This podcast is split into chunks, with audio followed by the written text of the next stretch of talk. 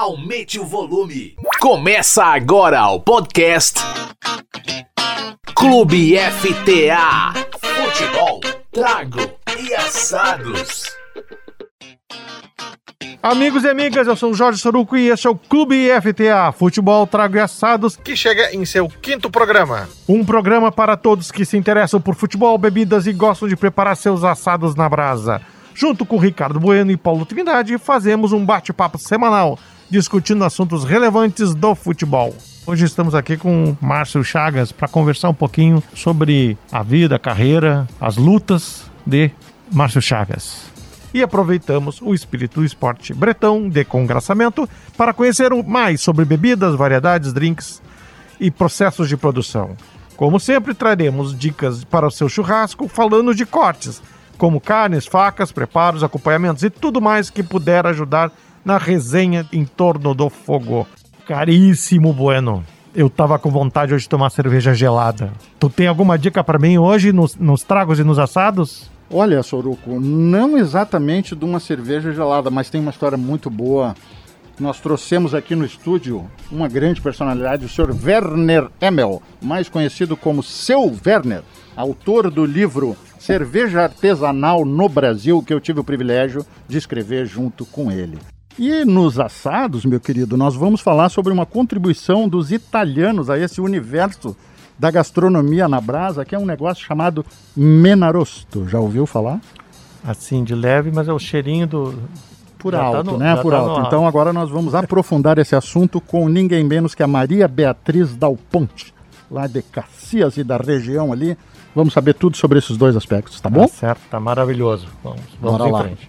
Clube FTA, futebol tragueçados, o mundo da bola com outro sabor está só começando. O mundo da bola, os tragos e os assados. Clube FTA. Meu caro Bueno, meu caríssimo Paulo Trindade, como já anunciamos na abertura do programa, hoje estamos aqui com Márcio Chagas para conversar um pouquinho sobre a vida, a carreira, as lutas de Márcio Chagas. Ah, que fo- ah, não, isso, gostei disso. Gostou? hein? Gostou Ah, disso? é? Ah, Então, pô, quase uma denúncia. Eu achei que ele ia pedir uma denúncia também. alguma. É, já, daí- deu, já daí- deu, não? Já deu o briefing do aí- livro. Eu não sei como é que tá os planos de escrever um livro, Márcio. Não, eu tenho ideias. É? É, tenho. Eu gosto de escrever em casa, assim, guardar alguns textos, algumas histórias. Tenho ideia de, de, de fazer um lançamento de um livro, assim. Porque. Até para deixar um, algo documentado para os meus filhos. Né? Não que eu esteja prevendo alguma coisa, mas eu acho que é importante ter algumas leituras, principalmente na fase de adolescência, e é algo que me fez muita falta, porque não se tinha todas essas, essas informações que hoje a gente tem acesso, para entender o porquê de várias questões que, em determinado momento da vida, eles vão ser contemplados, principalmente uma questão racial, né, que vai ser, eu acho que um dos assuntos que a gente vai debater aqui bastante, porque infelizmente a gente vive num apartheid racial em Porto Alegre, no estado do Rio Grande do Sul, muito forte, mas se nega né? Mas quem vive isso e passa por essa situação na pele sabe muito bem como é que acontece. Literalmente na pele, né, Márcio? Literalmente. Só, Deixa eu só- te só fazer um, um- um parênteses, eu acho, para o pro, pro Marcinho. Ah, tão importante, eu acho, o, tu deixar uma história, um legado para os teus filhos, mas é para os teus netos e para os teus bisnetos. Porque provavelmente, se Deus quiser e a gente continuar a luta, ah, vai ser um mundo diferente. E eles têm que saber lá na frente como foi a, no- a nossa vida, a nossa passagem. Exa- Isso, e é importante porque quando eu remeto ao período escolar, hoje eu me deparo com muitas informações que foram dadas de maneira deturpada, principalmente a história, né? De descobrimento do Brasil. O Brasil não foi descoberto, o Brasil foi invadido. Né? E essa maneira de construção do país é- ainda é, hoje é um resultado daquilo que aconteceu em 1500. Né? O estupro, o roubo, mentira, né? uma invasão dos portugueses que zi- dizimaram os povos originários do nosso Predatória. país. E isso é contado de uma maneira extremamente mentirosa nas escolas, né? Eu não sei se foi um conteúdo que tentaram mascarar para não realmente tocar num assunto de que o Brasil ele foi né, invadido, né? Mas essa, esse, esse- essa invasão e o período de escravatura hoje é a prova viva de toda a mazela que aconteceu no nosso país, né, em termos de desigualdade social, racial, né, um aumento cada vez mais da, da violência, que é em virtude né, da, da do, do, número excessivo de, de favelas, periferias, a violência atrelada a isso, da desigualdade. Então, tá na hora né, de contar essa história de uma maneira verdadeira e, inclusive, tirar de muitos nomes de escolas, ruas, cidades, municípios, né, alguns heróis que na realidade não são heróis, muito pelo contrário, são monstros que são homenageados com nomes em ruas, municípios né, e prédios, escolas, e a gente tem que começar a recontar essa história. Márcio, eu ia na linha, o Paulinho falou de deixar um legado para os teus filhos, netos, bisnetos, eu ia, eu ia é, fazer uma colocação no sentido inverso, também simultâneo, que é homenagear é, os teus pais, os teus avós, os teus bisavós, os teus trisavós, que os antepassados, os antepassados, né, as pessoas que mais sofreram com todo esse processo de, de é, digamos assim, de distorção e de injustiça social.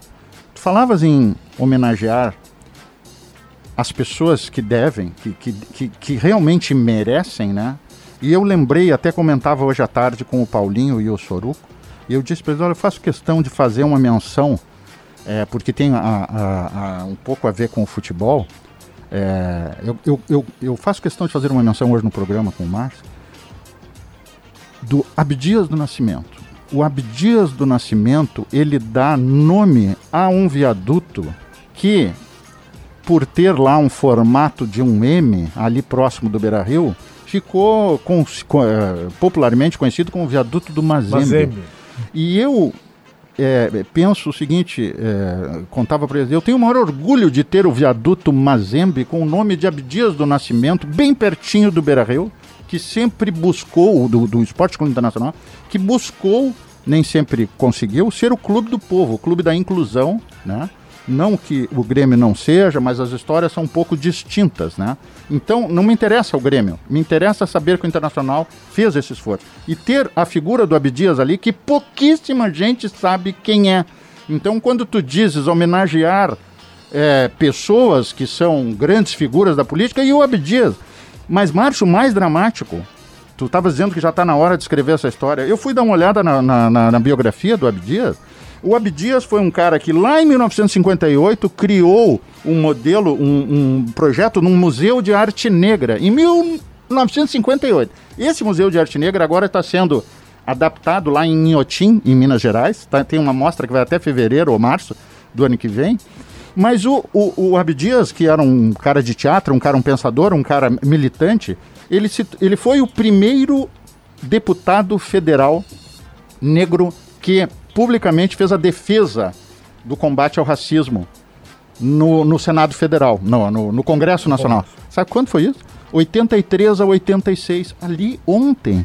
Cara, é uma loucura. No, nós, no, nós, no, nós negamos. Praticamente no, pós-ditadura, né? Mas o que é isso, de... Mas veja bem, quer dizer, com tudo que aconteceu, com os milhões de negros que foram é, escravizados, trazidos da África para cá, quer dizer, essa chaga social. E o, o, o nosso amigo Abdias, que era um lutador, um Sim. bravo homem, só foi poder fazer frente a isso de 83 a 86. Então, meu amigo, eu diria o seguinte: nós temos uma. É, um, um hum. peso enorme, uma conta é, impagável para que nós, é, que nós precisamos de alguma maneira acertar. Tu me desculpa eu ter me excedido, mas Não. esse tema me, me, me, sensibiliza muito, me mexe muito comigo. Eu falei para o Paulinho e para o Soruco, eu vou ter dificuldade de fazer esse programa com o Márcio, porque eu, eu me emocionei com a tua fala no TED, é, entendeu? Eu fui casado com uma mulher negra, tenho dois Sim. filhos com ela, maravilhosos, lindos, entendeu? E esse essa questão do racismo e da segregação, para mim, estou aqui com a camiseta do Internacional do Movimento contra o Racismo, não é por acaso, eu vim com ela de propósito, porque esse é o principal tema do Brasil. E agora tu, tu, tu tocou no Na minha opinião. Do TED. E desculpa, não falo mais. Falando no assunto do TED, o TED ele foi um potencializador, inclusive, do meu, do, do meu desligamento, né? Ah, Porque é? no dia do TED, inclusive, Acabou por volta das 5, 5 e pouco da tarde, porque eu fiquei assistindo todos os outros que participaram. especialmente naquele dia, eu tinha 5 e meia da tarde que subir o morro pra assinar alguma coisa. E eu disse, cara, não posso subir, meu. Eu tenho que buscar meus filhos na escola, que saem às 6 horas da tarde. O que, que de tão imediato assim tem que aconteceu hoje que eu tenho que ir até aí? Ah, pois é, tem que assinar. Aqueles negócios das avaliações que tinham, Sim, te lembra? sim, me lembro. Nas avaliações de seis, seis meses. Feedback. PPR, essa isso? Não, Não, não, não, era não, o não, PPR, era não, eram umas avaliações. Umas E eu disse, cara, clima que tinha. não pode ser amanhã de manhã. Não, tem que ser agora. Eu disse, então agora eu não vou poder ir, cara. Porque eu tenho que buscar meus filhos na escola e eles são pequenos. Um, meu Miguel na época tinha seis, a minha filha dois. Eu não vou deixar eles esperando na escola. Ah, pois é. Então segunda-feira, primeiro horário. Beleza, segunda-feira fui lá. Era só fazer uma avaliação lá. Como é que era? Aquele negócio que tinha das metas, se tinha atingido meta de seis em seis meses. Pô, velho, no dia que eu tô envolvido numa atividade super especial, sabe? O cara tentou a, a botar água no chope, Aham. né? Sendo que antes de entrar no TEDx, eu tive que mandar ainda o, o texto de que eu, do que eu iria apresentar naquela manhã. Para aprovação, um roteiro. É, pra- o digamos. roteiro, porque ele queria saber o que, que eu iria falar. Do TED? O que é que uma coisa teria a ver com a outra? Desculpa. Não, não, tá. Só- só- desculpa. Foi só pra te sacanear mesmo. Não, é exatamente isso. Só pra sacanear mesmo. Né? Porque já havia uma perseguição desde o período que eu tinha feito uma, ma- uma matéria com o UOL em abril de 2019. Né? Que aquela matéria se desenhou praticamente durante um mês de, de abril, mar, assim, da metade de março até a metade de abril. O que, que foi? Todas as vezes que eu ia trans- trabalhar no, no estádio Alfredo Jaconi, em Caxias do Sul, né? Desde, a, desde a minha entrada na RBS em 2014, aí no meu primeiro gauchão em 2015, que a RBS inclusive não foi fazer a transmissão que seria Inter- ah, Juventude Inter. A primeira transmissão a gente não foi fazer, porque já havia menção dos torcedores de tentar invadir a cabine para bater em mim. Uma ameaça Isso, velada. assim, não, la- na- na- não, em Facebook. Caramba. Facebook. Eu ia te perguntar Todos, sobre as redes sociais, todos para o fala. Jacone, Uhum. agora ele tá como comentarista. Né? E aí a gente fez do estúdio. Só que era um outro chefe. Quando mudou o chefe no ano posterior, né, em 2015 para 16, a gente foi. E aí teve a tentativa de invasão de cabine. E aí, ao invés dessas imagens serem disponibilizadas para o grande público, o que, que eu escutava no ponto? Não responde nada. Se tu quiser, tu sai da transmissão que eu te apoio. Eu disse, não, não, não, tu não tá me apoiando em nada. tu tá entregando um troféu pros caras, que é exatamente isso que eles querem, me tirar desse espaço. Só que tu tem que levar em consideração o seguinte, eu não bati na porta da RBS para pedir emprego, e se eu tiver saindo daqui, eu vou entregar esse troféu. Se tu quer ser meu parceiro de verdade, me dá as imagens ou mostra pro grande público como é o comportamento dos torcedores aqui. Não, não posso, porque tem uns patrocinadores. Daí Eu disse, bom, então tu não tá me ajudando em nada. E isso aconteceu em 2016. Aí em 2017, que foi o ano que o Inter jogou a Série B e teve confronto contra o Juventude, o acordo da empresa era o seguinte: nas duas primeiras fileiras abaixo da cabine de imprensa, para não, ocorrer, não correr o risco dos torcedores tentarem invadir para bater em mim, se colocavam os familiares dos jogadores. Então ficavam ali as mulheres, os filhos, para evitar que possíveis torcedores pudessem tentar invadir a cabine para bater em mim. Tá, E mas a- isso era da onde, Marcos? Quem é que organizava? Quem é que fazia esse paredão hum- humano covarde? O- os, os seguranças que a, que, a, que a RBS na época contratava para fazer eram dois seguranças que ficavam ali organizando para colocar as mulheres e os filhos Ah, desses jogadores. Denúncia da situação, nem pensar, né? Nunca. Dizer, Nunca. Meus caros, É? aqui a gente tem algumas regras. Infelizmente, a gente vai ter que fazer um primeiro intervalo e vamos voltar conversando mais sobre essas histórias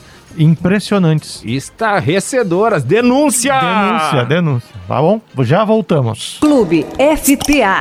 Hora de falar de trago. Meu caro Bueno, neste segmento de bebidas, hoje vamos conversar com quem? Pois, meu querido amigo Soruco, é um enorme prazer nós estarmos recebendo hoje aqui Werner Emel, que para mim e para todo mundo da cena cervejeira gaúcha é o seu Werner. O seu Werner, vou dar uma rápida explicação para vocês. O seu Werner, quando era lá gurizão, tinha 20 e poucos anos, começou a trabalhar na Brahma, onde ficou durante 25 anos. como auxiliar de mestre cervejeiro. E aí o seu Werner foi estudar, se formar em mestre cervejeiro em Weinstefan, que, não, que é nada mais nada menos do que a mais antiga e a mais tradicional escola de cervejaria do mundo. Seu Werner não é pouca coisa. Weinstefan foi fundada em 1040, nós estamos em 2022 e ela segue funcionando e fazendo cerveja. Foi lá que o seu Werner se formou, meu amigo. Mas o que nós vamos conversar hoje com o seu Werner aqui é um, um período que veio depois da Brahma. Seu Werner, enorme prazer em receber aqui. Conta para os nossos ouvintes como é que era fazer cerveja em 1997 de forma artesanal, quando eu sei que. Eu sei um monte de coisa, mas eu vou deixar o senhor falar. A pergunta seria por que, que eu resolvi fundar a WE? É, né? pode ser. Eu acho que encaminha bem ao que o cenário da época, né? É, eu tinha, eu tinha que fazer alguma coisa logo depois que eu, que eu saí da, da Pepsi Cola, que era do, do grupo da Ambev, entende? Sim. Então eu tive que fazer alguma coisa eh, por mim, porque naquela época você conseguir, com aquela idade, um, um emprego novo não era tão simples. Então foi que eu comecei a, a me virar e quem me ajudou um pouco foi o meu amigo Adolfo Reynoso, e ele está no livro também, né? Uhum. E ele já era autônomo na época. E ele disse o seguinte: Werner, não te preocupa, porque eu vou te ajudar. Porque eu tenho algumas representações para toda a América Latina e Amé- América Central e assim por diante. E foi bem nessa época que os fornecedores de lúpulo começaram a enxergar que aqui no, no Brasil havia um, um campo vasto para eh, vender lúpulo. Então foi eh, que eu comecei com uma representação dessa de- dessa empresa de lúpulo, né? E aí eles me financiaram um container de lúpulo para começar. Um container de lúpulo. Quantos Exato. quilos dá isso, seu Werner, para o pessoal É, entender? naquela época foi um de 20 pés, né? Ele deu uns 7 mil quilos, né? 7 mil quilos. Dá para fazer cerveja para Dedel. Muita cerveja, né? Certo. Então, mas eh, isso já foi uma mão na roda. Foi uma mão na roda porque eu não precisava desembolsar o dinheiro. Eles me deram financiamento de 360 dias. E como é que era a questão do lúpulo naquela época, seu Werner? Qual era a questão que envolvia Sim. ah, os, O- os cervejeiros artesanais? Qual era o... É, o lúpulo, na realidade, quem precisava de lúpulo tinha que importar, porque não havia lúpulo aqui no Brasil. Só tinha uma, uma pessoa no Rio de Janeiro, chamava-se J. Afonso. Ele, ele tinha uma variedade de lúpulo em caixas de 20 quilos, nada era refrigerado, era tudo ao relento, né? ou seja, a temperatura ambiente. E a gente sabe que o lúpulo tem que ficar eh, em câmara fria assim por diante para conservar. E, e então esse essa pessoa era a única que tinha, né? Ou então aqueles que importavam, né, por conta própria, mas tinha que ser no mínimo um pallet. Um pallet para uma para uma cervejaria era muita, muito. É muita quantidade para uma cervejaria pequena. É, então o cara ia ter lúpulo para 3, 4 anos, ou mais até, né? E você pode ter um exemplo disso do, do próprio Dado Bia no início, teve que importar seu lúpulo também. E tinha um detalhe que o, o nosso amigo J. Afonso também não, não financiava, ele vendia, Sim. tinha que pagar na frente, inclusive, né? Sempre tinha que pagar na frente. E aí o senhor, como tava, tinha feito aquela associação com a, com a Hop Union, estava com o material aqui em câmara fria, né? Em câmara fria. Ali no, no, no entreposto em Canoas. Qual foi o seu diferencial nesse primeiro momento? Conta para o nosso Não, é o diferencial que eu financiava. Então a pessoa sempre tinha crédito comigo, enquanto os outros tinham que pagar na Uhum. hora, no ato. Então a, a nota só saía depois que o dinheiro tivesse caído na, na, na conta, né? Perfeito. E eu então comecei a financiar e foi indo. E fora isso, o senhor também vendia em quantidades menores, certo? Como começou a fracionar É, também, isso, né? fica- isso veio um pouco mais tarde. Ah, veio mais tarde, tá. No início eu comecei a vender para aquelas cervejarias regionais, como uma Malta, como uma Zani, uma, uma Belco. Por que, que essas pessoas começaram a comprar da, da WE? Porque é o seguinte, eles eh, praticamente eh, iriam se descapitalizar um pouco se fossem eh, importar um container completo. Tá? Então eu comecei a financiar isso, né? E com isso, então, esses foram os meus clientes com, com os quais eu consegui vender mais lúpulo, Perfeito. né? Até o momento, então, quando, acho que foi em 2006, por aí, começou esse movimento de fazer cerveja em casa, né? E aí, o que que aconteceu? Um, dia chegou no, meu escritório, chegaram duas pessoas, era o, Um era o, era É. o Gitzler e o Isso. Boger. Isso. Vieram, ô Werner, por que que você não, não, não fraciona esse negócio? Porque senão é sempre aquela confusão. É, o pessoal compra, vamos dizer, um saco de malte, compra uma caixa de lúpulo e depois tem que é, separar, né? Ou seja, fracionar isso. Um compra, depois o outro que ia rachar não, não, não quer mais, não, quer paga, mais. né? Aí ficava no terraço do cara, aí a mulher Isso. começava a reclamar, não, Aham. tira essa sujeira daí, entende? E- então, eles chegaram, pô, por que, que você não fraciona? Eu daí comprei lá uns três silos pequenos e comecei a fracionar. E aí, praticamente, começaram também ah, os outros materiais eh, que, que a gente eh, precisava para fazer cerveja em casa, aquele kit de, de panelas, entende? Outros E- equipamentos. que a gente precisava para fazer cerveja. Também a gente começou a ter, eu comecei a desenvolver um kit pequeno e funcionava muito bem Mas o senhor pulou o nosso querido fermento. Ao fermento. Vamos voltar ao fermento, que essa história é boa. Vamos contar para o pessoal. Porque para fazer cerveja precisa malte, lúpulo, fermento, fermento e água. exatamente. Até prova em contrário, né? Exato. Muito bem. Então, e o fermento, seu Werner? Bom, o fermento era o seguinte: quando o pessoal começou a surgir lá, eles eh, tinham que ter uma boa amizade com alguma cervejaria que, daquela época. E aí você tinha que falar com essa pessoa, solicitar um pouco de fermento e ir fazendo a tua cerveja. Porque o fermento, vamos explicar para o pessoal, ele, na, aquele que se usava era um fermento que era, era É, cultivado, é, né? A exato. gente tem que criar uma, Uma cepa, né? uma cepa, né? ele é líquido, né? Líquido. Ele, no caso, ele é líquido, mas Perfeito. então a preocupação com a higiene, com com a conservação era muito rigorosa, né? Para você não ter alguma coisa contaminada dentro da tua cerveja.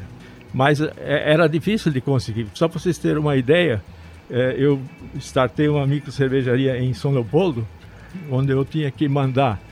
Eu começava a fabricar a cerveja e daí eu tinha que mandar um- um- uma condução até Chapecó pro De manhã de manhã cedo, né? cedo, É. o cara encheu o barril que já ia esterilizado para lá e voltava para a cervejaria na parte da tarde, quando já estava na hora de inocular esse fermento. Né?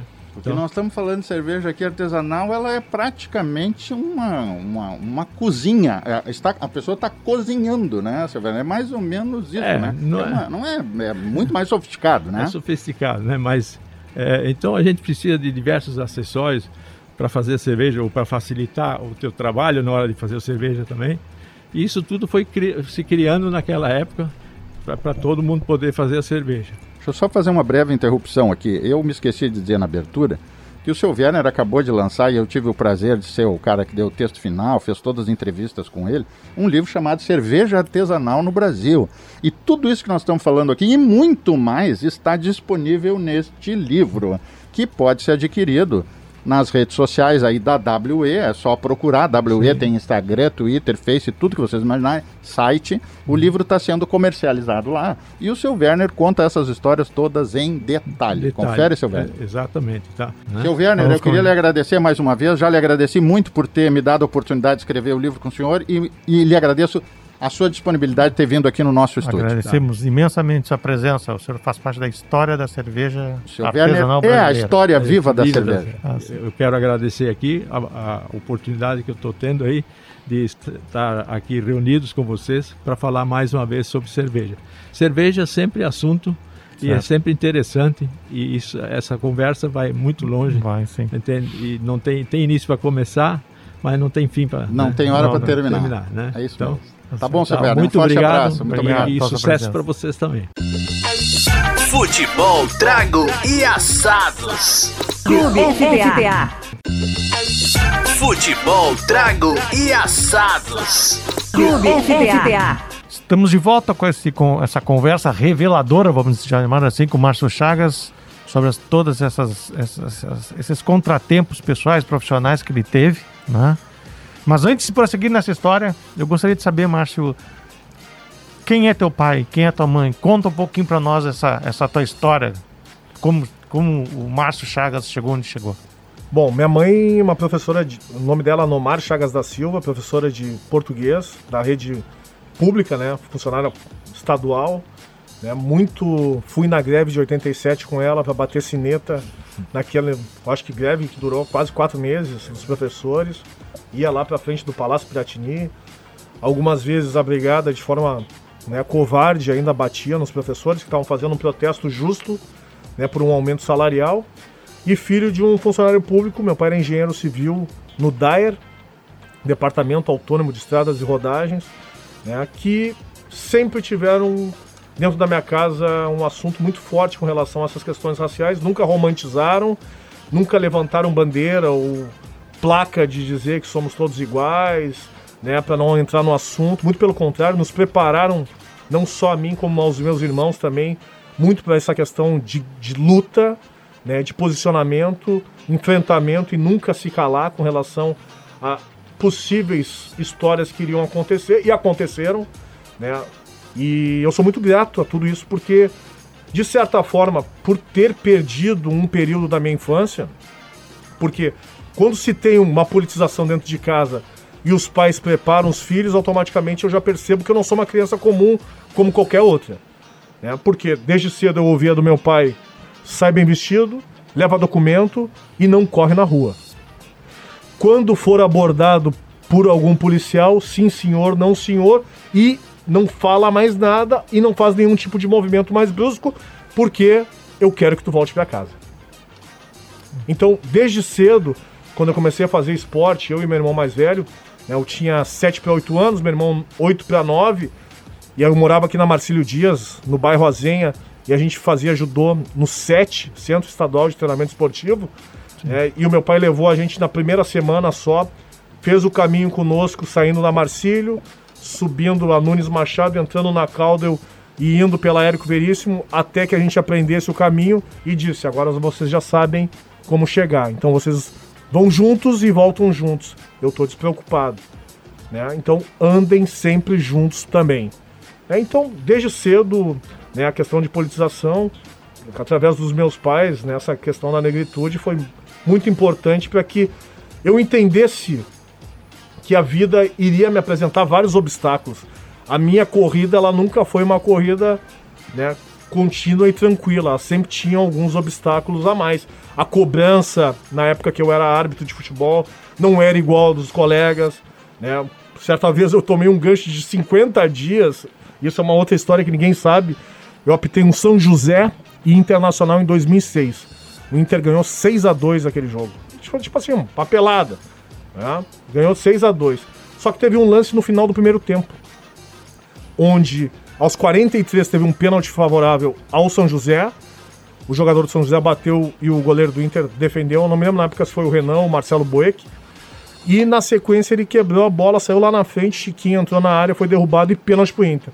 Só que o goleiro do São José também defendeu, só que ele se adiantou. E o Bandeira mandou voltar. Ele levantou a bandeira, deu uma confusão, bateu de novo, fez o gol, o Jorge Wagner. No final da partida, para minha surpresa, entrou o delegado da federação e disse: Olha, amanhã tu tem que estar na federação às uma e meia da tarde. Eu, beleza. Fui para a federação, né, tive que faltar à escola. Na época eu era professor do município em Esteio, era concursado. Chegando na federação, o presidente da comissão começou a dar soco na mesa e tapa. Porque vocês só puxam contra o time grande, contra o time pequeno, é uma vergonha. Porque isso, olha o que tu fez ontem. Eu disse, bom, eu cumpri a determinação da regra. Se o assistente levantou e viu o avanço do goleiro, automaticamente eu tenho que cumprir a determinação. Não, tu é o árbitro, tu ganha o dobro. Tu tem que mandar ele baixar a bandeira que a gente ia te dar o respaldo. Eu disse, não, não, mas a regra não é essa. Ele tá na linha do gol, né? A regra né? não é essa. É. é, mas contra o time pequeno vocês são sempre os leão e não sei o que. Mas ele fez o certo.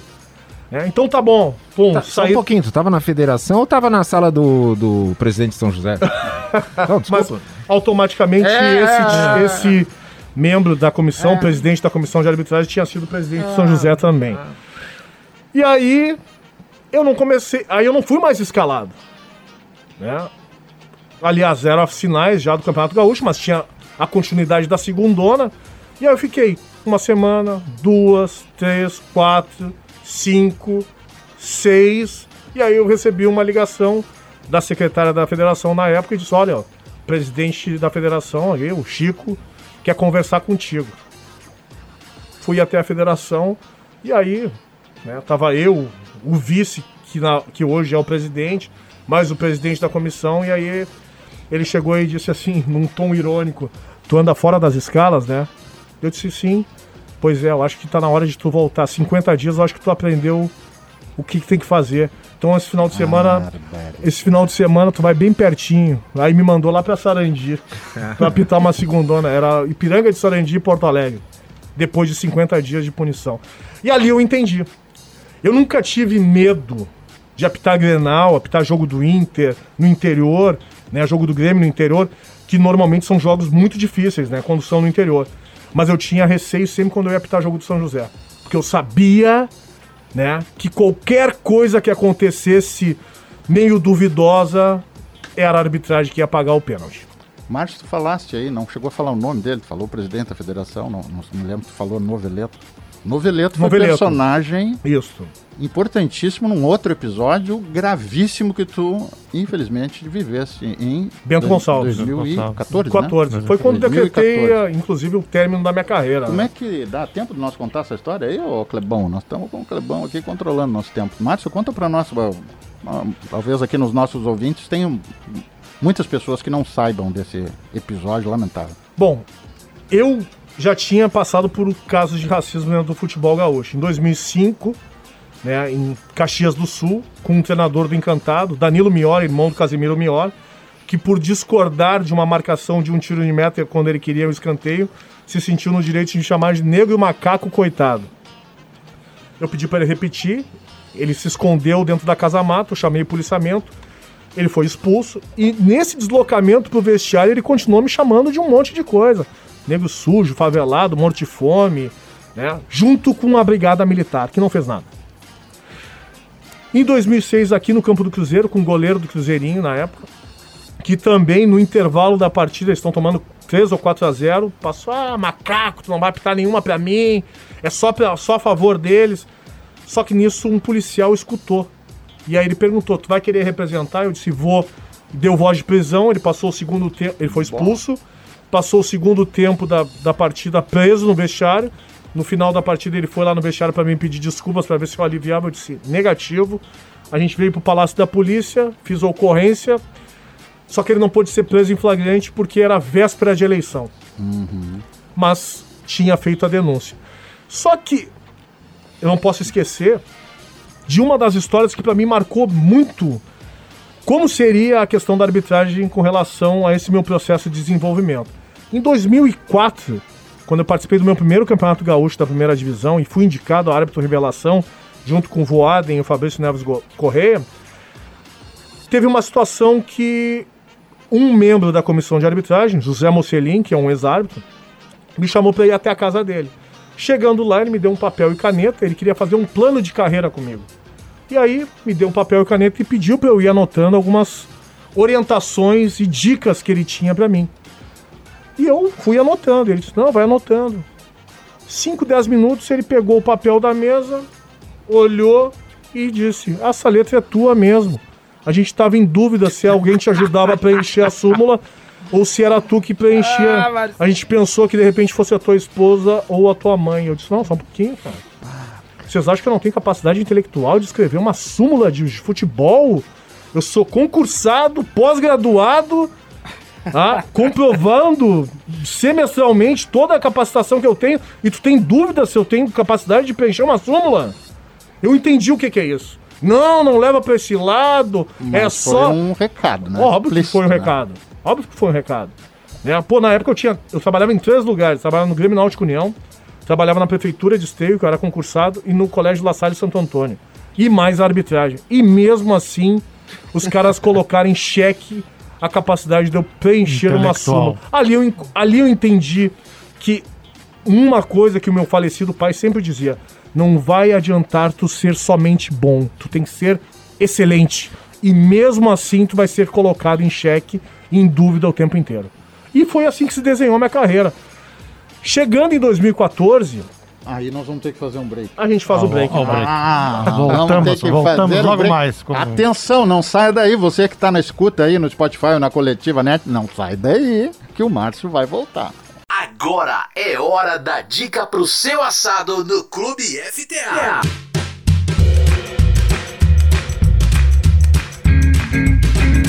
Meus queridos amigos do Clube FTA, nós estamos tendo o prazer de conversar hoje, pena que não presencialmente, mas o, as tecnologias nos reaproximam das pessoas queridas, com a Maria Beatriz Dal Ponte. Eu conheci a Maria Beatriz há uns 3, 4 anos atrás, quando andei viajando por esse Rio Grande afora, pesquisando uh, os diferentes modos de se assar o churrasco aqui no Rio Grande do Sul. E com a Maria Beatriz Dal Ponte eu pude conversar é, sobre uma.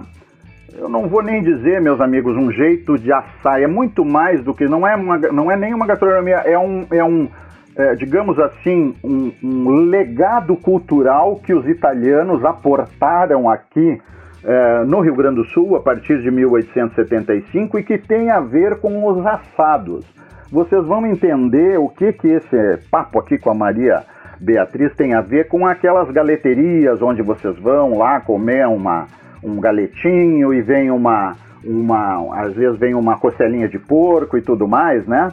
Nós vamos conversar com a Maria Beatriz sobre um negócio chamado menarosto. E a Maria Beatriz já está convidada para voltar aqui num outro dia, porque ela é sommelier de azeites. E os azeites de oliva finos que o Rio Grande do Sul cada vez produz com mais qualidade são um ingrediente muito importante para alguns assados, como nós vamos conversar com ela outro dia. Maria Beatriz, um prazer em te receber aqui no nosso podcast. Bom dia, Ricardo. Quem está feliz em voltar a conversar contigo sobre essas coisas muito legais de resgate, de registro cultural, de registro etnográfico. E agora, essa novidade do podcast, fiquei muito feliz e, cheio de, de ideias aí para a gente conversar a respeito desse prato uh, que é o Mena Rosso, que tem em Flores da Cunha o seu ponto uh, alto, né? Flores Maria Beatriz. Tu falaste Menarosto. É essa a pronúncia mais correta? Eu falei Menarosto. Não, eu, ou eu, tanto faz? Eu português. eu portuguesei, é Menarosto, na verdade, né? Tá. Em italiano é Menarosto ou Girarosto também. Ah, Girarosto também, né?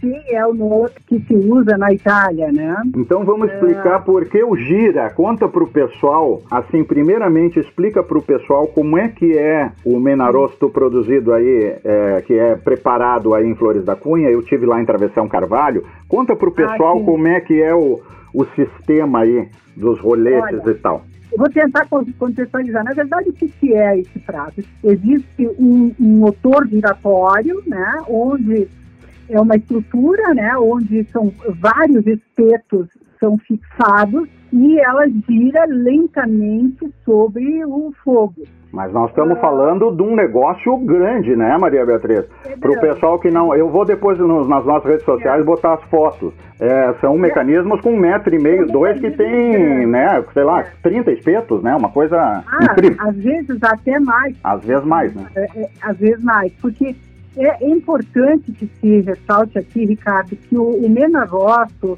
é um prato de comunidade, é um, é um prato de compartilhamento. De celebração ah, coletiva, comunitária, exatamente. né? Exatamente. Tanto assim o pessoal faz na, nos salões de festa da igreja uh, e são, são almoços ou jantares que, que reúnem, às vezes, 100, 200, 250 pessoas, às vezes até mais.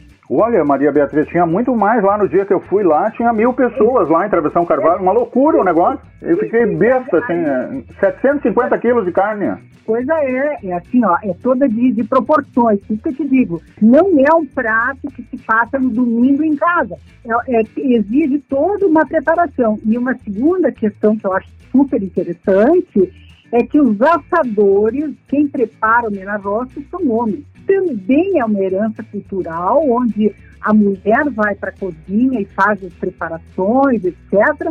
Mas o homem é o assador. É o homem que preside e que coordena e que executa essa função. Na verdade, lá em Travessão Carvalho era o seu Benê e um exército. Eu acho que tinha uns 10 caras lá, porque é, é um trabalho pesado, são panelões enormes, né? Sim, e são pessoas que são reconhecidas na comunidade pela sua, ou pelo seu tempero, pelo uhum. seu. Enfim, são, são coisas que foram se desenvolvendo naturalmente E que agora, claro, o Nina Rossi já é o prato oficial de Flores da Cunha, já tem todo aquele, vamos dizer assim, todo um aparato, toda uma preparação. E como tu disse, quando eles têm o calendário que eles publicam no site da prefeitura, uhum. e, e, tem locais assim que é uma verdadeira disputa pelos ingressos. Eles, eles esgotam rapidamente, porque é uma experiência. Agora vamos então, contar o que, que vai nesses roletes aí e depois é, você vai contar como que eles são preparados. Então, eles fazem uma, é um composto de carnes, que normalmente é galinha, galeto, uh, carne de porco, antigamente tinha codorna também, né? Ainda uh, tem, e coelho, né? E coelho. É, eu vi eles preparando então, com codorna lá naquele, no dia que eu estive lá, muito legal. E esse é o raiz, tá? Que é o raiz mesmo. Então, o que, que eles fazem? Eles fazem um tempero à base de. de isso aí vai, vamos dizer assim, depende, tá? Mas normalmente Sim. eles usam o tocinho, tá? que não é o bacon, né? O bacon é defumado e não pode entrar. É o, é o, é o toucinho mesmo, é a banha do porco solidificada, né? Uhum. Uh, e a sálvia são os temperos, vamos dizer assim, básicos para o sabor do prato. É claro que cada um deles tem as marinadas, enfim, e depois aquele, aqu aquelas carnes são espetadas, né? E, e são colocadas sobre o fogo e vão cozinhando lentamente através uma vez eh, se girava a mão, agora já tem os espetos que, gira, que são girados a motor. É, eu, eu lá em, em Travessão Carvalho, eu me lembro que eram três roletes e, segundo o seu Benê, naquele dia estavam sendo, eh, tinham sido ali, não, juntando tudo, eram 750 quilos, então a gente tem 250 quilos em cada rolete, para as é. pessoas entenderem a quantidade de espetos e, e o tamanho da estrutura, é uma sala grande, né? E aí a brasa fica embaixo uh, e os espetos e os roletes então, ficam girando, né? E tem também a prática de, de fazer a polenta, né? E, e depois colocá-la sobre embaixo do rolete, em fatias, ela vai brustolando, como se diz, né, no nosso ah, dialeto aqui. Ela vai assando, formando uma capinha, né, e a gordura da carne vai caindo sobre ela. Então, são sabores, são experiências extremamente importantes e que, na verdade, Ricardo, isso aí, assim, ó, tem muita gente que acha que isso foi inventado em Otávio Rocha. Na verdade, não. Na verdade, não, porque isso aí são técnicas de preparo de carne, são técnicas culinárias milenares. Maria Beatriz, minha querida, eu tinha certeza, eu tinha certeza que o nosso papo ia ser espetacular e que ele ia começar sem hora para acabar. Mas nós estamos num podcast, a vida é tudo no relógio. Então, assim, ó, esse, tu começou a introduzir aí um assunto do rodízio, né? Das, do espeto corrido. Tem tudo a ver, as coisas estão interconectadas.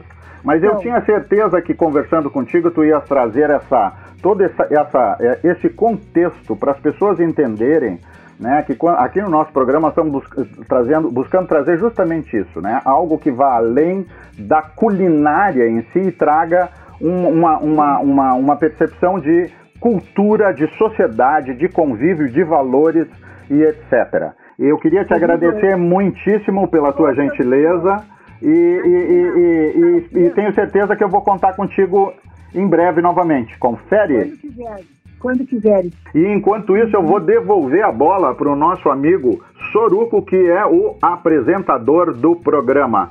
Maria Beatriz, um beijo. Vai, Soruco, que eu tô até com fome aqui, meu querido. Clube FTA. Estamos de volta, continuando essa conversa incrível com Márcio Chagas. Vamos concluir esta história agora, então. Vamos lá. Né? Então, depois desses episódios que ocorreram em 2004, 2005, 2006, eu de 2006 a 2014, em determinados lugares que eu ia pitar, principalmente na Serra Gaúcha, ali da, da área da colonização italiana, eu evitava de aquecer no gramado. Então eu aquecia sempre sozinho no vestiário, os meus colegas aqueciam no, no campo, né, para evitar a minha e manter a minha sanidade mental para poder fazer um bom trabalho. Para não ouvir os xingamentos que vinham, né, com muita fúria, negro macaco, morto de fome, favelado, volta para a África, volta para a selva. E uma frase que eles gostavam de dizer bastante que era matar negro não é crime, é adubar a terra. Para eu não responder, eu ficava no vestiário.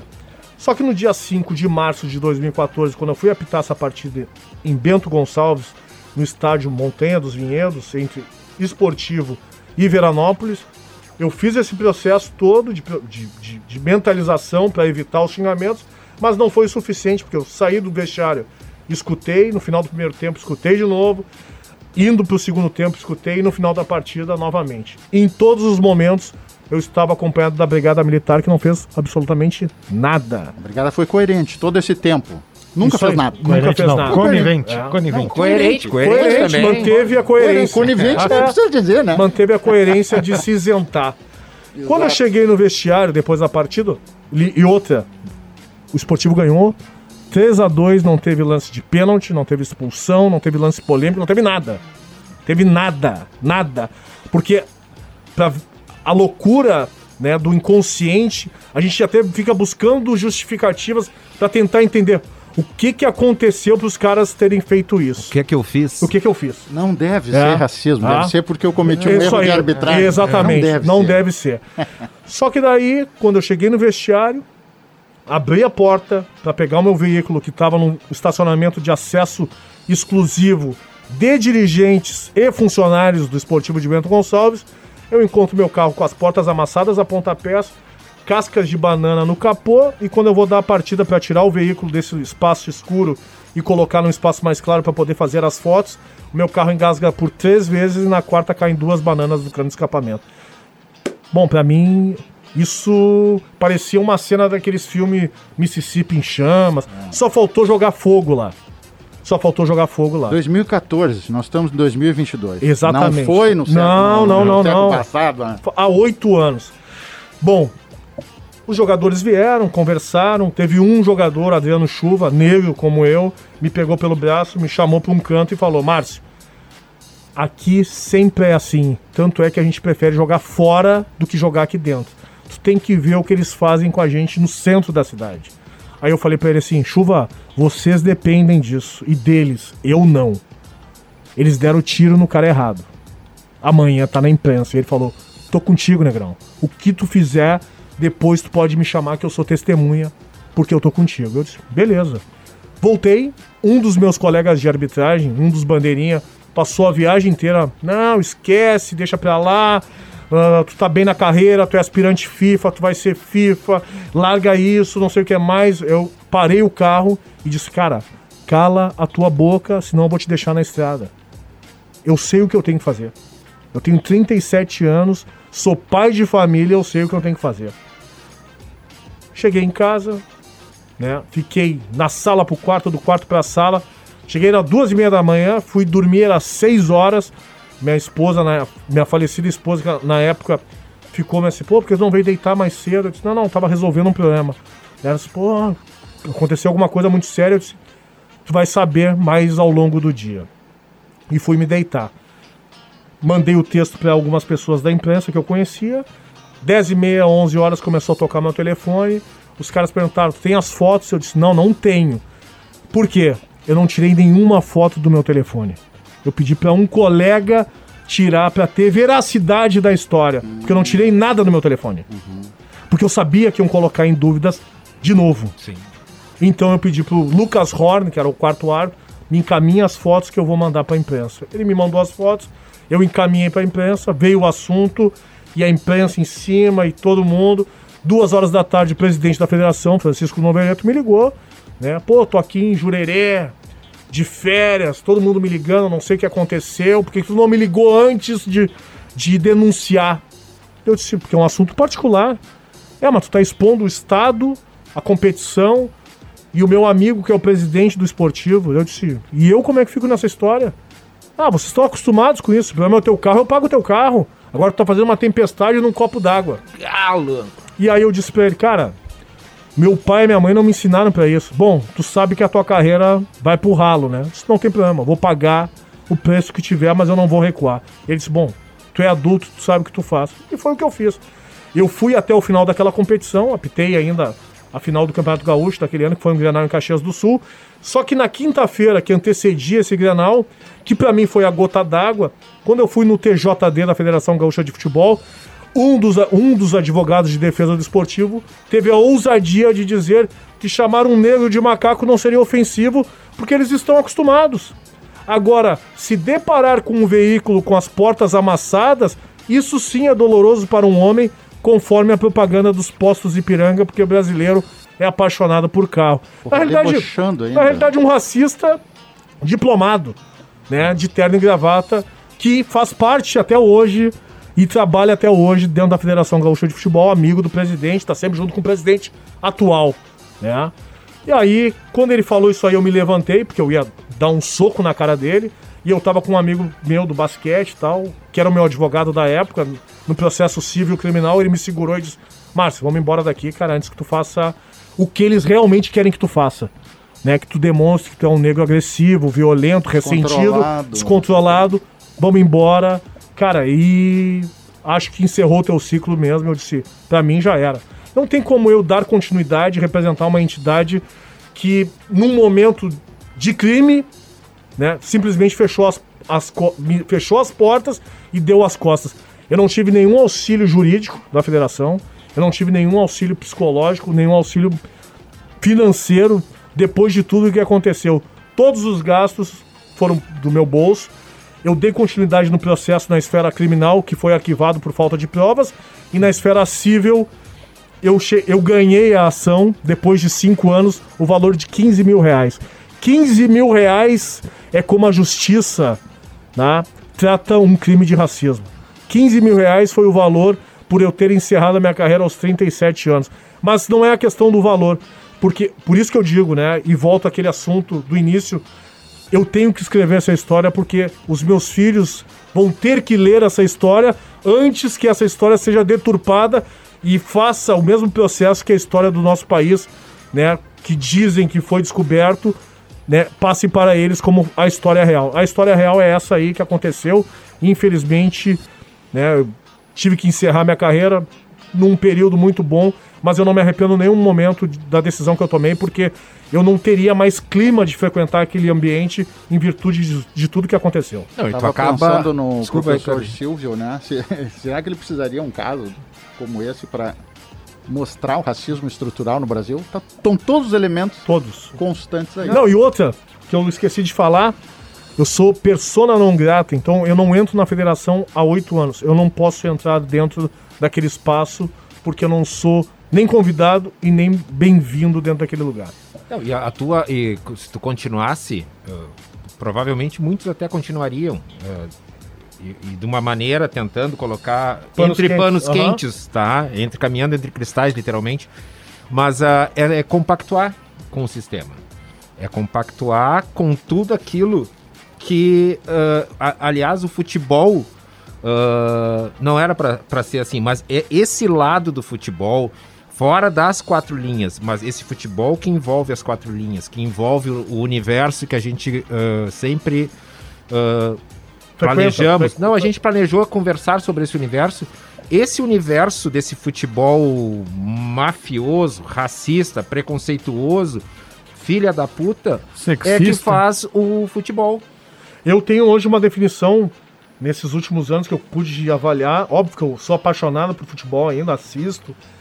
Mas pra mim o futebol nada mais é do que uma representação contemporânea da escravatura muito forte.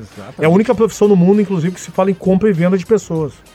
Então a- as nomenclaturas, inclusive, são muito fortes com relação a essa menção da escravatura. E os corpos negros são os corpos que são moedas de troca. Né? Quanto mais jovens, melhor. Então pega um guri com 14, 15 anos que já faz um contrato com um empresário, que se não for de determinado empresário não vai jogar, e aí já amarra para depois, ao invés de colocar num navio negreiro, colocar num avião negreiro e levar para Europa e despachar, né? E fazer negociata. Meu amigo Soruco é bucha, né? É bucha, é bucha. Pesado, né? Olha, mas necessário, muito necessário, né? A, a proposta né, do Clube FTA né, é discutir assuntos com- do futebol com profundidade. E acho que hoje a gente está tendo uma prova grande de, do- do- de que estamos atingindo o, o objetivo que nos levou a começar esse projeto. no- Eu acho que nós vamos pro quarto bloco agora. Vamos. Não sei se nós vamos poder, os amigos da coletiva vão poder ouvir, então a gente já recomenda que ouçam a nossa versão integral no Spotify. O Márcio vai falar sobre a decisão dele de se transformar num, num, num, num político, num militante é, partidário, político partidário, né? E, e eu acho importante é, que a gente dê prosseguimento aqui na, na nossa é. conversa. Sim, porque sempre, lembrando, Coletiva Rádio é onde sempre estreamos, aos sábados, 11 da manhã. E depois o material vai complementado com mais algumas, algumas entrevistas, algum material no Spotify. É, eu só, só antes da gente encerrar o bloco, eu queria dizer um negócio. Tia, me impressiona muito. Que, eu sou jornalista, trabalhei na Zero de 89 a 96, acompanho jornalismo, quer dizer. Tia, nunca foi pauta. Essas situações todas que tu vivenciou nunca foram pauta. Eu nunca vi ninguém falar sobre isso, cara desse esse cordão humano lá no Juventude, mas isso é pauta, meu amigo. Isso é crime acontecendo e passa em brancas nuvens, ah, literalmente podia em brancas estar nas nuvens. páginas de esporte como na de polícia. Isso, velho. Mas vamos voltar, vamos voltar rapidinho. Você está ouvindo Clube FTA. Agora vamos ouvir o diretor do Observatório da Discriminação Racial no Futebol, Marcelo Carvalho. De 2014 para cá, o Observatório da Discriminação Racial no Futebol vem fazendo um trabalho que vem ganhando cada vez mais destaque no Brasil e até mesmo fora do Brasil, mapeando os casos de racismo e outras formas de preconceito e discriminação, não só no futebol, mas no esporte brasileiro e com brasileiros no exterior. Esse trabalho, ele conseguiu, entre outras coisas, assegurar para a sociedade brasileira que casos de racismo não são esporádicos. Eles não acontecem de vez em quando eles acontecem com muita frequência. E não é um problema de um clube ou de outro clube. É um problema da estrutura do futebol, que primeiro tolera os casos de racismo, não pune os envolvidos. Segundo, existe um problema maior que não são somente os casos.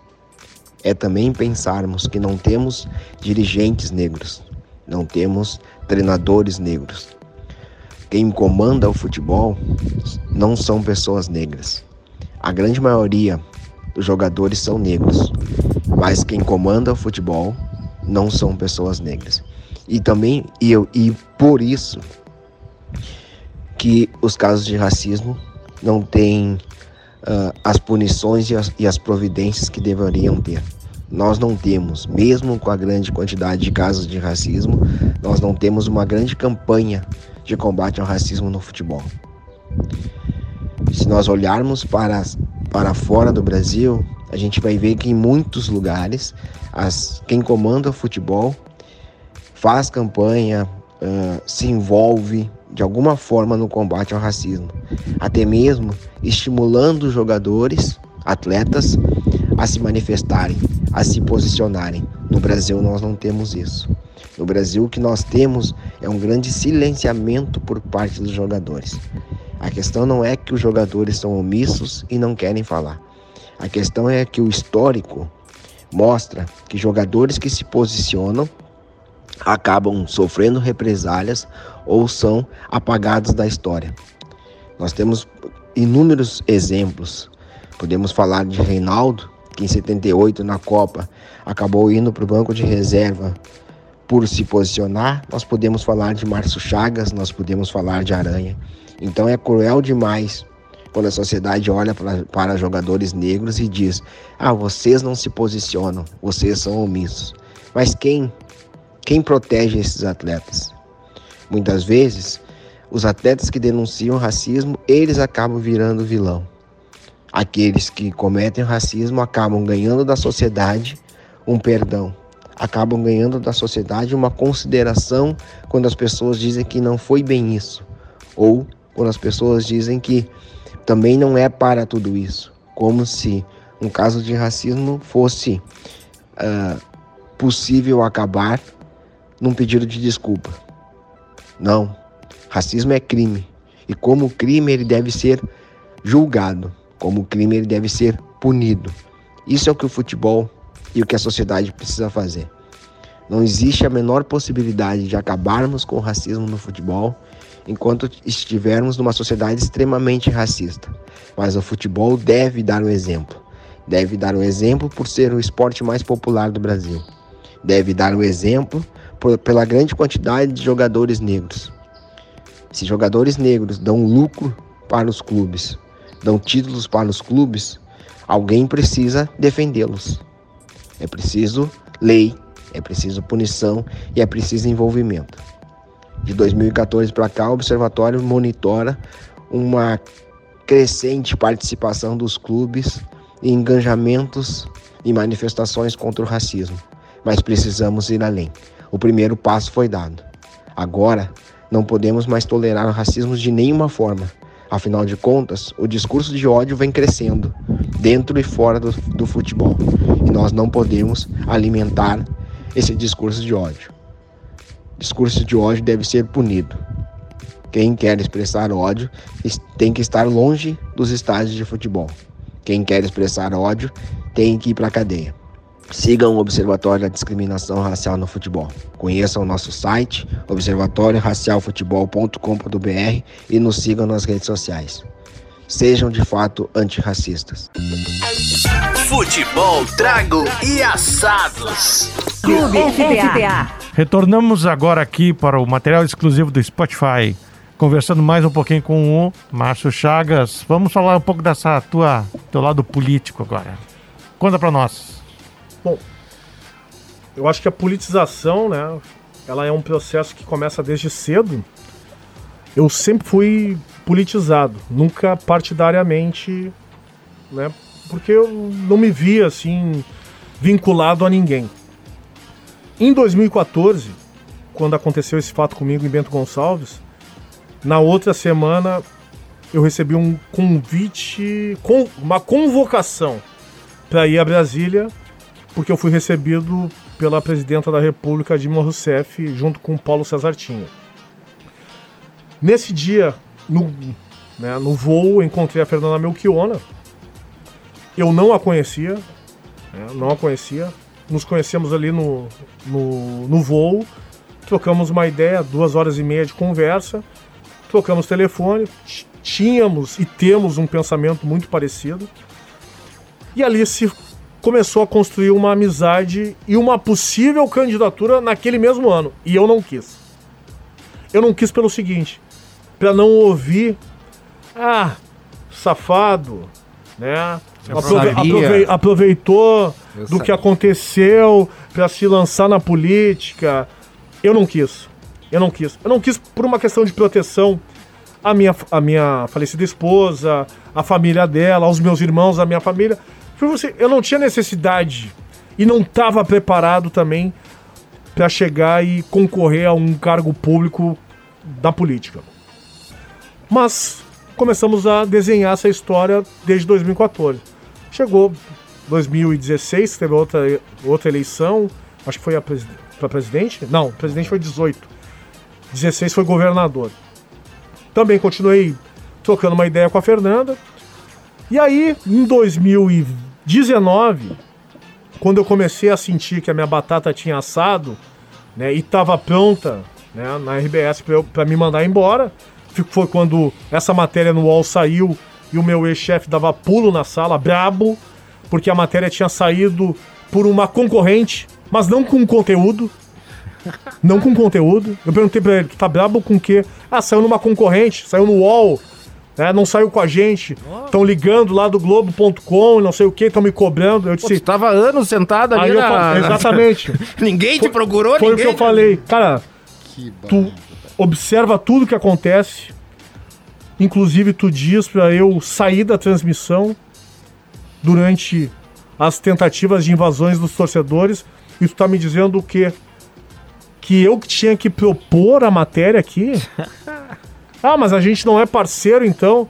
Cara, parceiro para contar piada e falar bobagem, beleza. Agora para assunto sério, não. E foi até bom que saiu por um outro veículo de comunicação e não saiu por aqui, porque senão iam dizer que era armação. Ah, foi até um, uma coisa boa que tem saído. Bom, ali, ali eu só não fui demitido. Eu, tinha, eu subi com a carteira de trabalho no bolso porque eu sabia que eu ia ser demitido. Eu só não fui demitido pela repercussão que deu. Porque foi uma matéria que ficou top trends, não sei o quê. Do... Sim. Foi assim, eu comecei a receber, uh, foi no dia 30 de abril de 2019. Era sete e meia da manhã, eu comecei, parabéns. Pá, mas eu não tô de aniversário hoje. que coragem, não sei o quê, e bibibi, e isso, aquilo, e ligação de tudo que era lado. E eu não tinha proporção, eu não tinha noção da proporção que tinha tomado aquela matéria, porque o conteúdo ele foi apesar de ser um conteúdo bom, ele é muito pesado, porque a gente vai lá no, no subsolo do futebol. A gente vai lá nesse, nesse lugar onde não se fala. Exatamente. Né? Nesse lugar onde não se fala. Que é esse ambiente hegemonicamente embranquecido, racista, machista, homofóbico, asqueroso, né? Que não se fala. Parece que o futebol é só aquela romantização dos jogadores que entram do campo de, do campo de jogo. Mas não tem toda a problemática desses que estão nos bastidores, no entorno. Né? E ali eu vi que a minha batata ia assar, comecei a conversar com a Fernanda, participei de algumas outras, de uns outros programas, participei do Papo de Segunda lá com o MC, da Porchat e tal. No final do ano fiz uma gravação no Rio, num, num, num Globo Esporte especial da Semana da Consciência Negra.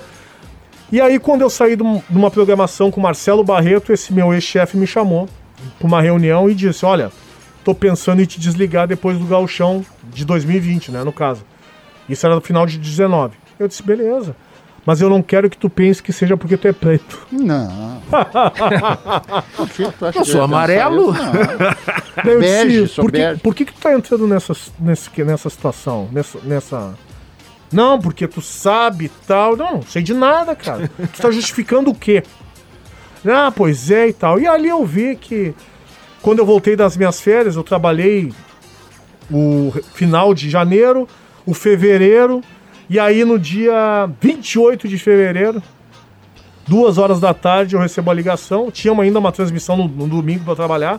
Ah, tem transmissão no domingo, chega na TV. Eu já não viajava mais, né? Eu já ficava no estúdio. Chega no domingo, fica. Chega ali por volta das duas e meia e tal. E segunda-feira tu entra de férias. Eu disse, como assim? No meio do campeonato? Eu já saí de férias. Não, mas eu não mandei as tuas férias pro RH ah! e eu tô verificando, eles estão me cobrando. Estão me cobrando e tal. Eu disse, cara, sexta-feira, duas horas da tarde, tu tá me ligando para dizer que eu tô de férias na segunda? É, pois é, tá de férias. Beleza. Saí de férias sabendo que a minha cama tava pronta. Né? Já nem imaginava voltar. Quando eu voltei, ele quis me cobrar porque teve dois casos de racismo. Um do Marega, jogador que aconteceu em Portugal, e um outro no São Luís de Juí, com um jogador uh, do Caxias, que inclusive um repórter fez um, um, gesto de macaco. Eu mandei o texto eles não quiseram publicar, dizendo que eu estava de férias. E aí eu encaminhei o texto para um rapaz do UOL e disse, cara, aconteceu, e os caras publicaram.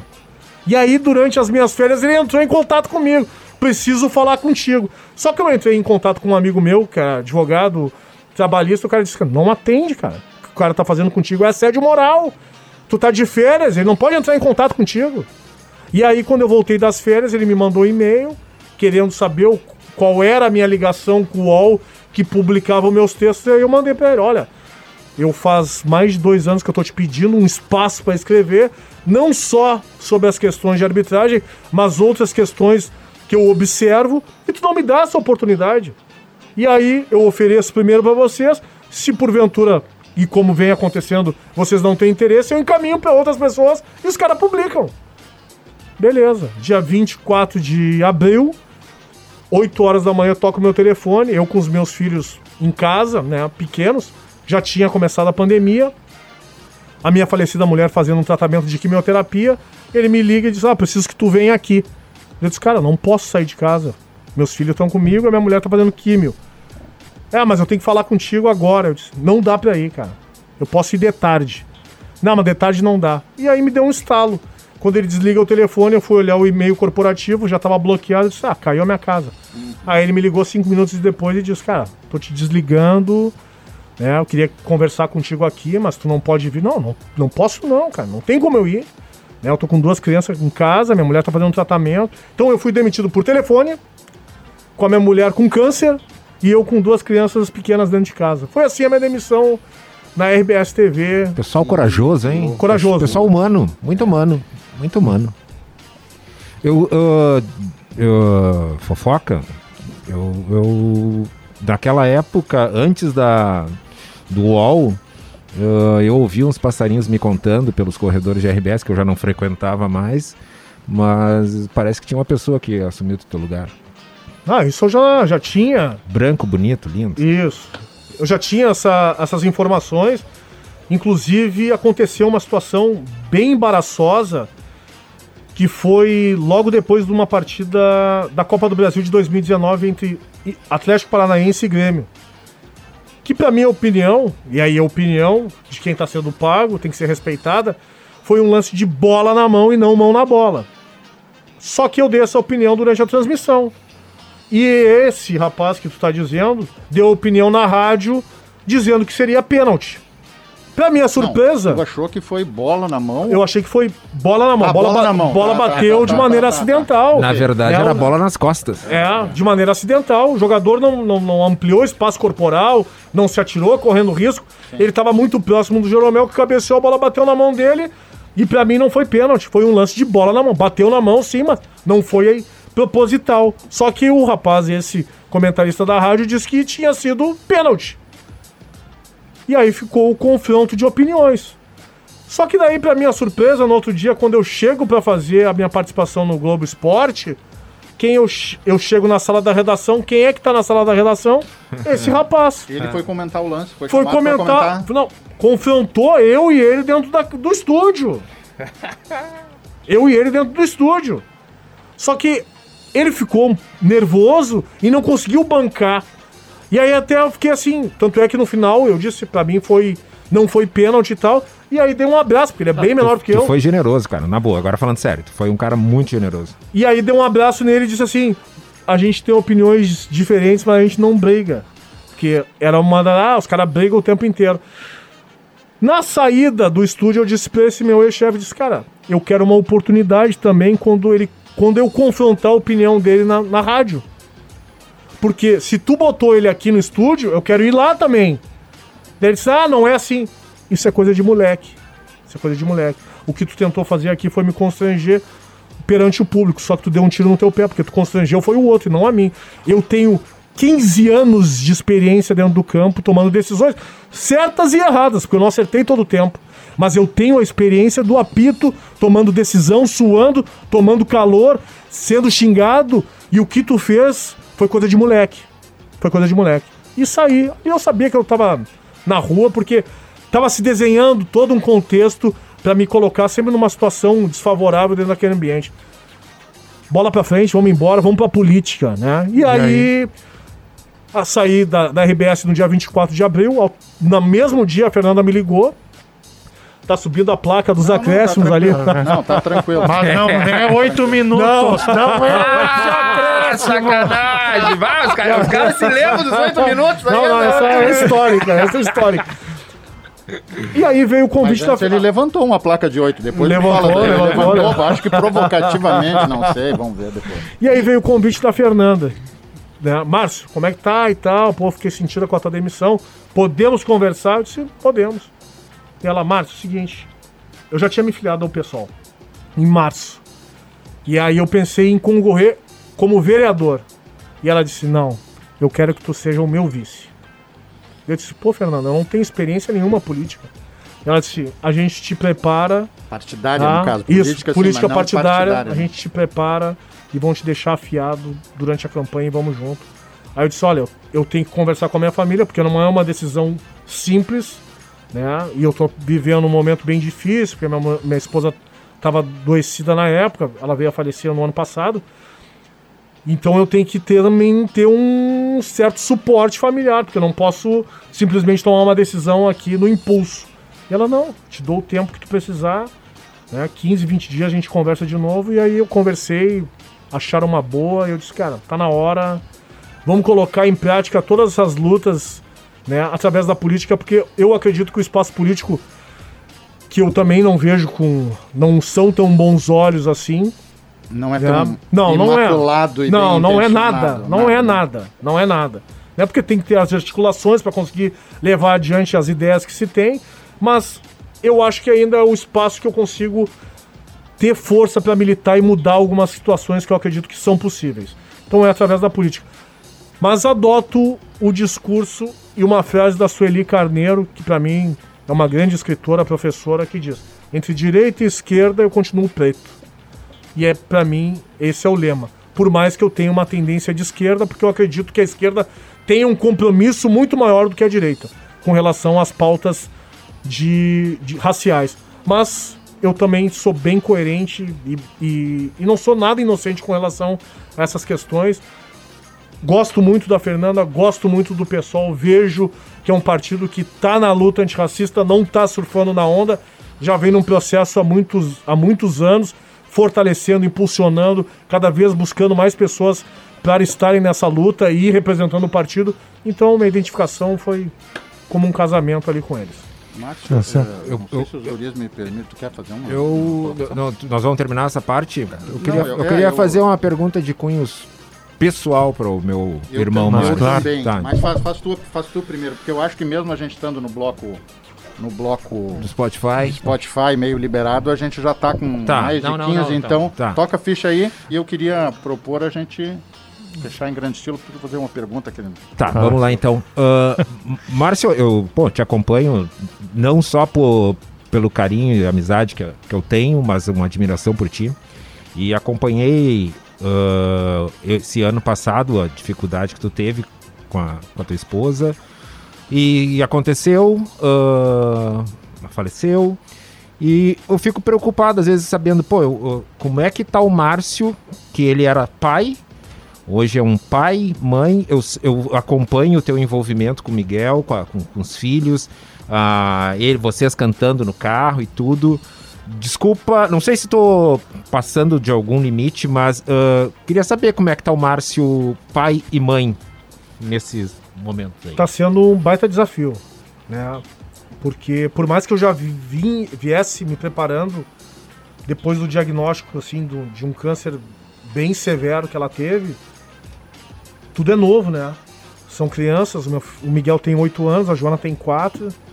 E dar esse suporte para eles é para mim hoje um grande desafio, porque eu tenho que ter essa vinculação não esquecendo da imagem da mãe e de tudo que ela representa, mas ao mesmo tempo também tentando dar continuidade, porque é, faz parte do processo de desenvolvimento deles. Como é o nome Né? da tua esposa? Aline. Aline. E faleceu cedo, com 44 anos, tal, teve um câncer de mama severo, com metástases bem importantes. Mas eles estão reagindo muito melhor do que o adulto, sabe? E criança surpreende porque eles assimilam e, e conseguem dar essa continuidade. A gente tem uma questão mais do apego, né, da questão da posse, da questão de muita lembrança. E mas eu tenho, eu tive que ceder e começar a fazer terapia, né? Que é um processo que me ajudou bastante a entender determinadas situações, que também era uma das barreiras do enfrentamento. Ah, não, eu sou forte, vou, vou, vou, vou- passar por cima, né? não preciso disso, não preciso de ajuda. Preciso. Preciso. Reconheci que preciso e tem me ajudado bastante. E, se possível, encaminho assim, todas as pessoas que tiverem condições de fazer, porque é algo que para o homem é importante, para o homem preto é mais ainda. Porque a gente foi educado a suportar inúmeras situações em virtude de oportunidades que apareciam. Tipo assim, se tu quer vencer, tu tem que ser forte. Né? Só que é muita maldade, É maldade. né? Tu, tu colocar uma carga tão grande para uma pessoa em virtude da sua cor. Márcio, é, a gente teria muito mais coisas para falar. Infelizmente, somos premidos pelo tempo. É, eu queria te fazer uma pergunta que tu pudesse eh, res- eh, responder de forma sintética, apesar dela ser difícil, para a gente fechar com chave de ouro. Eu tenho certeza que tu vais, vais entender. Quem é o Márcio Chagas hoje? um homem sonhador. Sonhador. Sabe, eu tenho assim um, um sonho de fazer algum, algum al- algo significativo que se não mudar somente para os meus filhos, mas os meus filhos eu uso como, como um exemplo. né? São vários Miguéis, são várias Joanas. né? Um sonhador que busca fazer algo que realmente contemple muitas pessoas. né? esse é o Márcio hoje, sonhador, mas que não esquece da luta, né? Sem luta, a gente não consegue mudar absolutamente nada. Márcio Sonhador Guerreiro Chagas, foi um privilégio ter a tua presença aqui conosco nesse programa e com certeza nós ainda vamos marcar um outro encontro para conversar mais. E tu vai explicar os oito minutos do castigo. tá bom? Muito obrigado. Valeu, valeu, que agradeço. Valeu. Aí, pessoal, é o corneteiro. Infelizmente hoje o assunto é sério, o assunto é triste e não tem como eu brincar, tirar sarro de algo triste. Obrigado. Abraço, turma. Clube FTA, futebol, trago e assados. Todo sábado no coletiva.rádio ou o dia todo no Spotify.